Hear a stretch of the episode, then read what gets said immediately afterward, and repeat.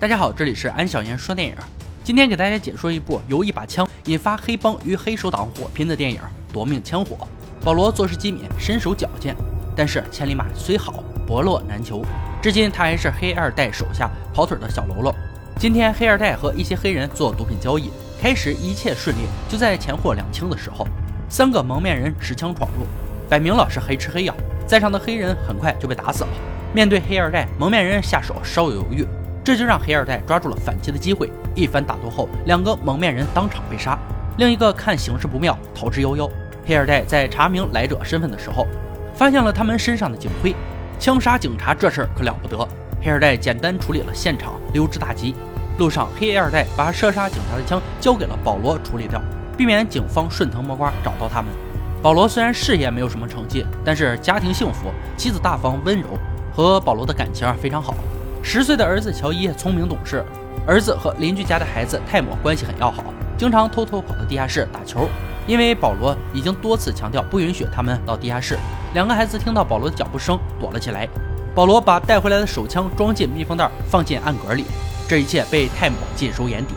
泰姆回到家后，对继父的要求他却冷冷反对。随后，变态的继父对他发了脾气，懦弱的妈妈只会抹眼泪，不敢多说一句话。就算是这样，妈妈还是遭到了继父的毒打。泰姆面无表情地看着每天都会上演的一幕，恨意在心中慢慢生根发芽。另一边，保罗一家人正在吃晚饭，突然枪响，随后一颗子弹打入屋内。涉黑多年的保罗立刻把家人按在地上，自己带手枪冲进了邻居家，看到泰姆的继父被枪打伤，坐在地上。询问过后才知道，子弹是泰姆射出的，而泰姆已经不知去向。保罗听到泰姆继父描述的枪支，心里咯噔一下。他迅速跑回家查看，果然藏起的那把枪不翼而飞。保罗深知这把枪一旦流落在外，黑二代绝对不会放过他，必定招来杀身之祸，必定要在警察赶来之前处理好一切。他慌忙来到邻居家，取走留在墙壁上的子弹，随后又来到医院，伪装成医生混进了手术室，把在泰姆继父身上取出来的子弹掉了包。返回时，在走廊里迎面撞上了前来调查本次案件的警长，两人对视一眼，各自离去。保罗眼下最重要的就是先所有人一步找到泰姆，拿回手枪。儿子带保罗来到两人曾经藏身的游乐园。泰姆确实来过这里，可惜晚了一步，只在地上找到了一枚弹壳。原来泰姆的枪被一个瘾君子抢走，并且带着泰姆来到了毒贩的老巢。武器傍身，岂有不吃白食之理？但毒贩也不是一把枪能唬住的。双方在争论的时候，枪声再次响起。保罗听到枪声后，心中一万个你妈的在奔腾。他来到现场，看到两名毒贩已经死透了，剩下的瘾君子在瑟瑟发抖，而泰姆和手枪又同时消失了。原来在闹出人命的时候，泰姆趁乱带上手枪跑了，没走几步就看到一个皮条客在暴打卖淫女。泰姆看到这场景，脑海里瞬间回想起变态继父对妈妈拳脚相加的场面，他化身正义之士，对着皮条客开了枪，没想到子弹已经被打光了。就在皮条客要收拾泰姆的时候，卖淫女一棍子将他打晕，卖淫女对着死猪一样的皮条客一顿臭骂，发泄了积压已久的怨气，带着泰姆转身离去。保罗这边带着儿子还在继续寻找泰姆，这时接到黑二代的电话，要求他到夜总会商量事情，约他们来的就是在医院里遇见的警长。原来他就是开头黑吃黑的警察，逃走的那位就是警长本人了。当他在医院看到保罗以后，再加上审讯泰姆继父。对那把枪的描述，大概推论出了事情经过。以黑二代杀了两名警察为由，要挟索要封口费两百万，否则就将这件事公之于众。因为他背后的势力就是警察局。保罗拒不承认枪已经丢失，警长也不再过多废话，拿出一把客运站储物柜的钥匙，要求在规定的时间把钱放进去。事已至此，一切变得复杂起来。黑二代的爹黑老大也被拉了进来。黑老大要求保罗来汉堡店见面。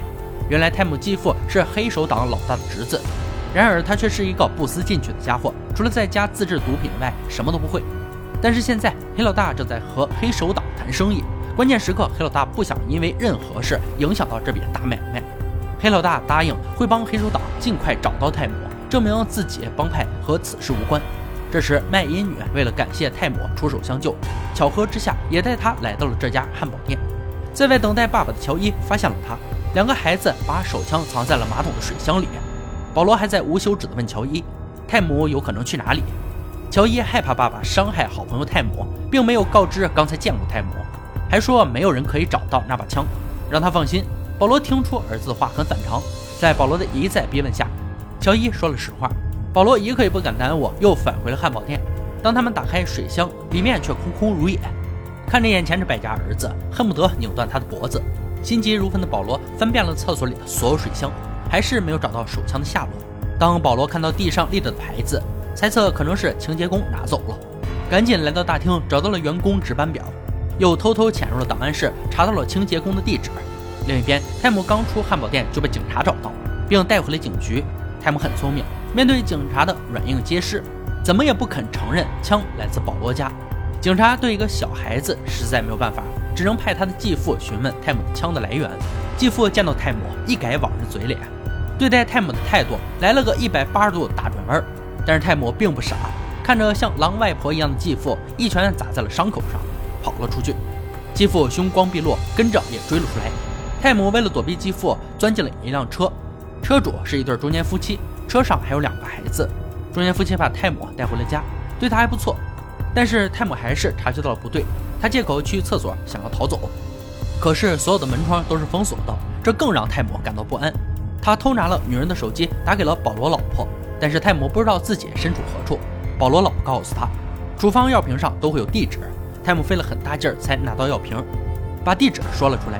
黑二代再次找到保罗，黑老大已经怀疑枪被偷了，但是保罗紧咬后槽牙，愣是没敢承认。枪找不回来，早晚要倒霉。保罗不敢耽搁，他来到清洁工的家。清洁工的家里只有老婆和孩子，在保罗持枪的威胁下，说出了清洁工的藏身地点。保罗避免夜长梦更多，一刻也不敢耽误，又来到了清洁工的藏身地。但是又晚了一步，那把枪已经被他卖给了修车工。尼玛，吃屎都赶不上热乎的。保罗快要被这种无力感逼疯了。镜头给到皮条客，他来到修理厂修车，修车工和他炫耀三百块买来的手枪。皮条客一眼就看出了是泰姆拿的那把，于是他用双倍的价格买走了枪。保罗又来到了修理厂，和皮条客擦肩而过。